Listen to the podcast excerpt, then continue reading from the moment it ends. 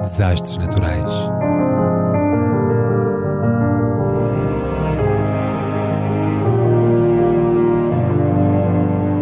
Por António Araújo.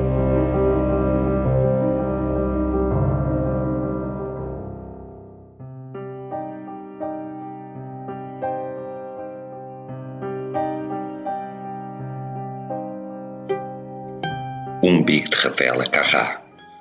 o primeiro a ser exibido aos ecrãs da televisão pública italiana. Desapareceram há poucos dias, aos 78 anos de idade, o umbigo e ela, Rafaela, que ensinou as mulheres a serem livres. Et in pulverem revertis. A fórmula latina da quarta-feira de cinzas logo nos acorre ao espírito quando noticiam que, há bem poucos dias, num crematório de Roma, se desfez em pó, dentro de um caixão de pinho, o primeiro umbigo exibido urbi et orbi pela televisão pública italiana. Gesto que suscitou imediato e vivo repúdio por banda do Vaticano, em cuja sede Miguel Ângelo pintara, cinco séculos antes, outro umbigo escandaloso, o de Adão no teto da Sistina, com isso cometendo a heresia, também ela fustigada à época, de insinuar que, apesar de criado por intervenção divina, até o primeiro homem do mundo ostentava no abdômen a cicatriz universal e comum a todos os mamíferos que nascem de uma placenta. É por falta dela, só por isso, que os cangurus e os ornitorrincos não têm umbigo. Sendo genuína de origem, o que já se não pode asseverar das outras peças do veículo a que Rafaela Carrá deu corpo durante décadas, as pernas aerodinâmicas, o busto pneumático, os lábios sobressalentes, é justo e lícito que nos debrucemos tão só sobre o côncavo da cancionetista,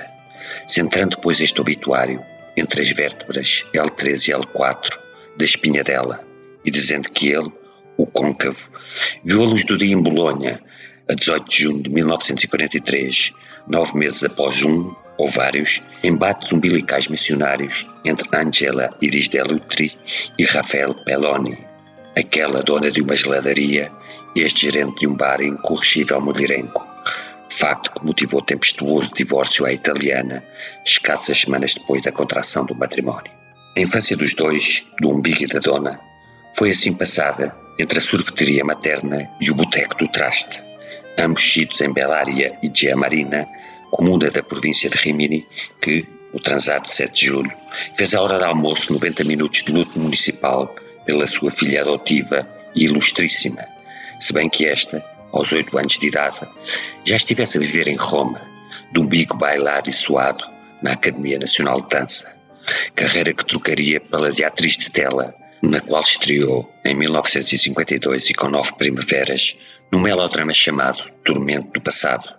a que seguiram prodígios como A Fúria dos Bárbaros, Maciste contra o Ciclope, Maciste, o homem mais forte do mundo, na pele da princesa Saliorá,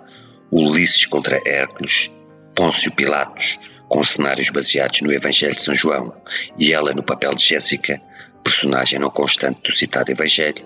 César o Conquistador, aqui fez de Públia, além de comédias frescas, como Cinco Marujos para Cem Raparigas e certas películas de ação. Depois rumou a Hollywood na pegada de outros umbigos que por lá tinham deixado fama,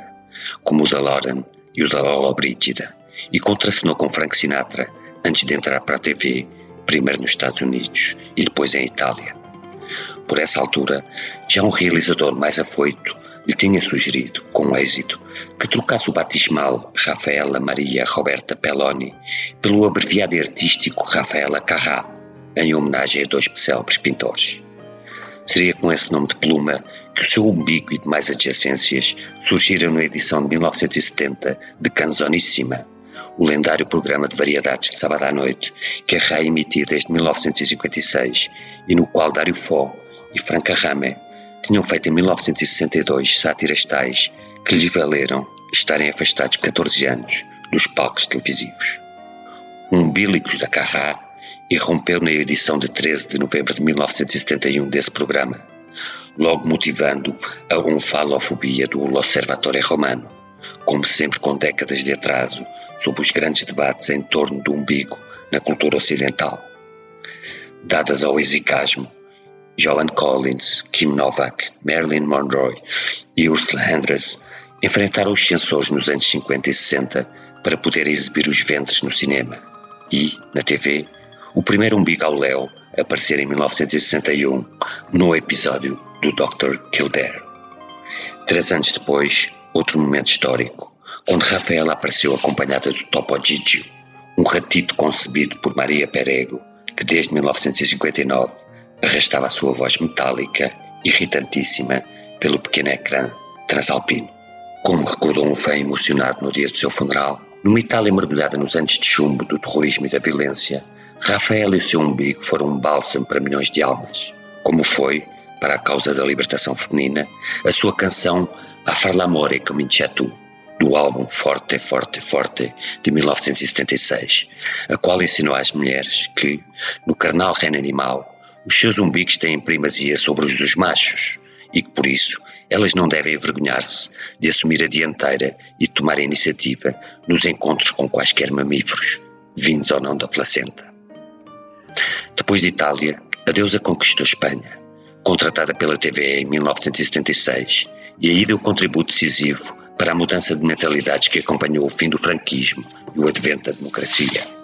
Em 1977, confessou-se comunista, disse que sempre votara no PCI e que estaria sempre ao lado dos trabalhadores, apesar dos contratos televisivos milionários. Mas certamente não será por isso, nem pelas acusações de plágio aos Beatles ou pelas entrevistas a Teresa de Calcutá, 14 milhões de espectadores, e a Henry Kissinger, que o seu nome será recordado, mas sim por 25 álbuns musicais de sucesso, metade dos quais, com escusado umbiguismo, levam o seu nome no título, e por programas de entretenimento popularíssimos, como Fantástico Tré, Pronto Rafaela ou Carambá, que é surpresa. Este já dos anos 90, quando a Carrá adotou uma postura mais séria e mais circunspecta, abandonando em definitiva as mostras da barriga e as licras coleantes. Como acontece a muitas divas, converteram-na num ícone gay, papel que, à semelhança dos outros, desempenhou com fervor e gosto.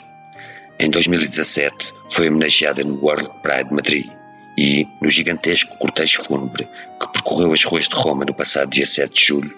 da sua casa na Via Nemea até ao Campidoglio, viram centenas de cartazes agradecendo o apoio que dera à causa homossexual. Morreu aos 78 anos, vítima de câncer do pulmão, sem nunca ter casado ou tido filhos. No funeral, quis um caixão simples de pinho, orlado de rosas amarelas, e depois foi cremada, regressando ao pó.